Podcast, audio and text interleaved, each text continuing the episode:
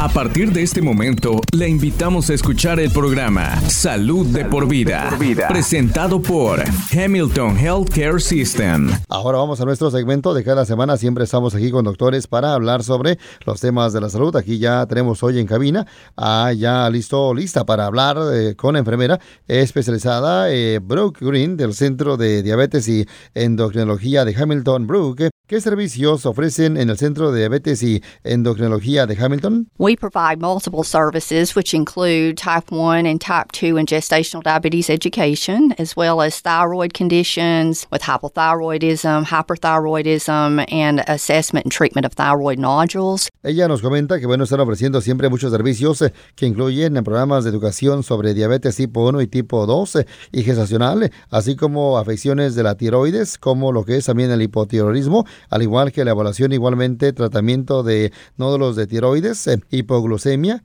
hiperinsulinemia y síndrome metabólico. Hoy vamos a hablar de cómo lograr mantener la glucosa en la sangre dentro de buenos valores. Yeah, normal blood sugar range. Now, for someone who does not have diabetes, um, it really should not be over 100. Vamos a la respuesta. Dice que en el caso de alguien que no tiene diabetes, en realidad no debe de exceder un valor de 100 antes de las comidas.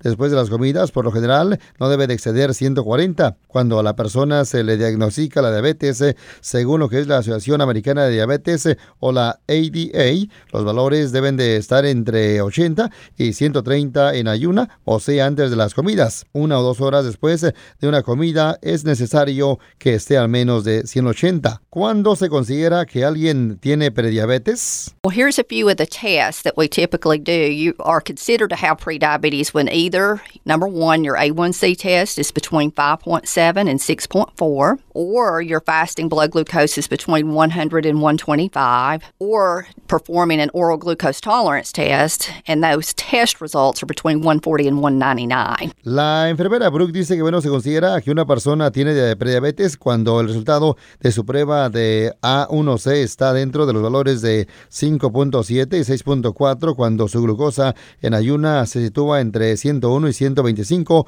o cuando los resultados también de su prueba oral de tolerancia a la glucosa están entre 140 y 199. Vamos a nuestra siguiente pregunta aquí en el espacio que estamos teniendo con ella, aquí en Salud por Vida. Eh, ¿Cómo son los exámenes de diabetes? Lo que nos comenta la enfermera Brooke dice que sí hacemos la prueba oral de tolerancia a la glucosa. Verificamos el nivel de glucosa antes y después de tomar una solución de glucosa. Esta solución de glucosa es muy almibarada y dulce. La persona recibe 75 gramos de azúcar por vía oral. Dos horas más tarde determinamos los niveles de azúcar en la sangre. ¿Qué es exactamente la prediabetes? Prediabetes is when the glucose levels are slightly elevated, but not enough to be an actual diagnosis of diabetes. La prediabetes es una afección en la, en la que los niveles de glucosa están elevados eh, ligeramente, aunque no lo suficiente como para dar un diagnóstico de diabetes. Vamos a nuestra siguiente pregunta, enfermera. Estoy seguro que muchas personas que nos ahora están escuchando en este momento están pensando que pueden tener eh, prediabetes. ¿Cuál es el tratamiento de la prediabetes? Prediabetes, the treatment is lifestyle change with uh, nutrition, exercise. Ella nos comenta que bueno, este tratamiento incluye eh, cambios en el estilo de vida, igualmente combina la nutrición, igualmente el ejercicio y la pérdida de peso. Antes, durante el programa, nos habló de una prueba de A1C. ¿Puede hablarnos eh, más sobre esta prueba? Yes, A1C test, it's a blood test that shows how your blood sugars are controlled over the last three to four months. Sí, se trata de un examen de sangre que indica la forma en que, bueno, se han controlado niveles de azúcar en la sangre durante los últimos eh, tres a cuatro meses. Podemos sacarle la sangre a la persona en nuestro eh, consultorio y hacerle la prueba. Basta con una punción en el dedo y en seis minutos obtenemos ya resultados. En casos de diabetes, lo que es la ADA, recomienda una puntuación de menos de 7. Nuestra siguiente pregunta, enfermera Brooks, sobre ahora qué puede decirnos del estrés. ¿Puede el estrés eh, aumentar los niveles de azúcar en la sangre? Yes, stress is a huge factor that can elevate blood sugars. Sí, el estrés es un factor eh, muy determinante que puede aumentar los niveles de azúcar en la sangre. Por eso, cualquier estrés eh, mental, físico o psicológico puede tener impacto sobre los niveles de glucosa. ¿Y una enfermedad? ¿Puede eso aumentar también los niveles? La respuesta de la enfermera Brooke dice que sí, exactamente el estrés eh, que sufre el cuerpo puede aumentar también los niveles de glucosa.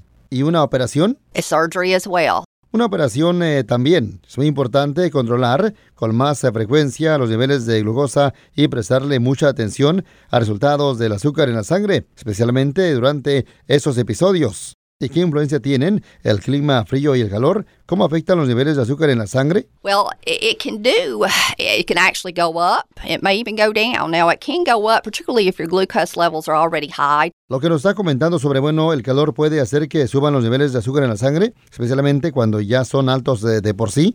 Es muy importante que la persona se mantenga siempre hidratada, especialmente si está trabajando en el exterior, y que beba mucha agua. También podría estar predispuesta a tener niveles de bajos de, de azúcar en la sangre. Si la persona es más activa, especialmente si está medicada con insulina o algunos medicamentos orales para tratar la diabetes, estaría o estará predispuesta a tener un nivel bajo de azúcar en la sangre. Por lo tanto, es muy importante controlar con mucho cuidado los niveles durante estas situaciones al mismo tiempo que asegurarse que, bueno, de estar comiendo en un horario regular. El aspecto más importante de todo esto es que la persona se asegure de estar hidratada. Muchas gracias por darnos hoy esta importante oración tan valiosa. Antes de terminar, quisiera que le comente a los que ahora están escuchando sobre las clases que ofrecen en el Centro de Diabetes y Endocrinología de Hamilton. Yes, we offer free diabetes educational seminars, free diabetes workshops. We also offer advanced diabetes nutrition classes.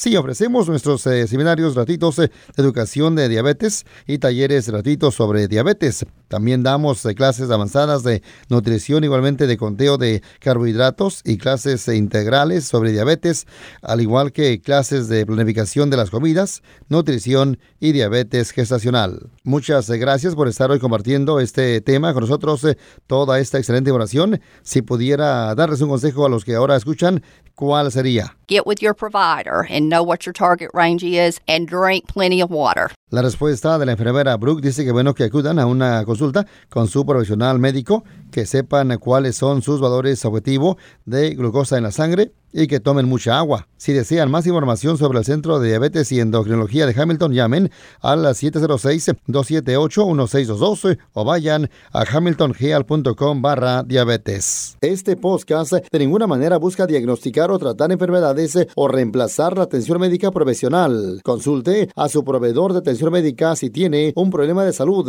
La versión en español es una traducción del original en inglés. En caso de discrepancia, prevalecerá el original en inglés. This program in no way seeks to diagnose or treat illness or to replace professional medical care. Please see your healthcare provider if you have a health problem. The Spanish version is a translation of the original in English. In case of a discrepancy, the English original will prevail. Gracias por sintonizar Salud de por vida, una presentación de Hamilton Healthcare System.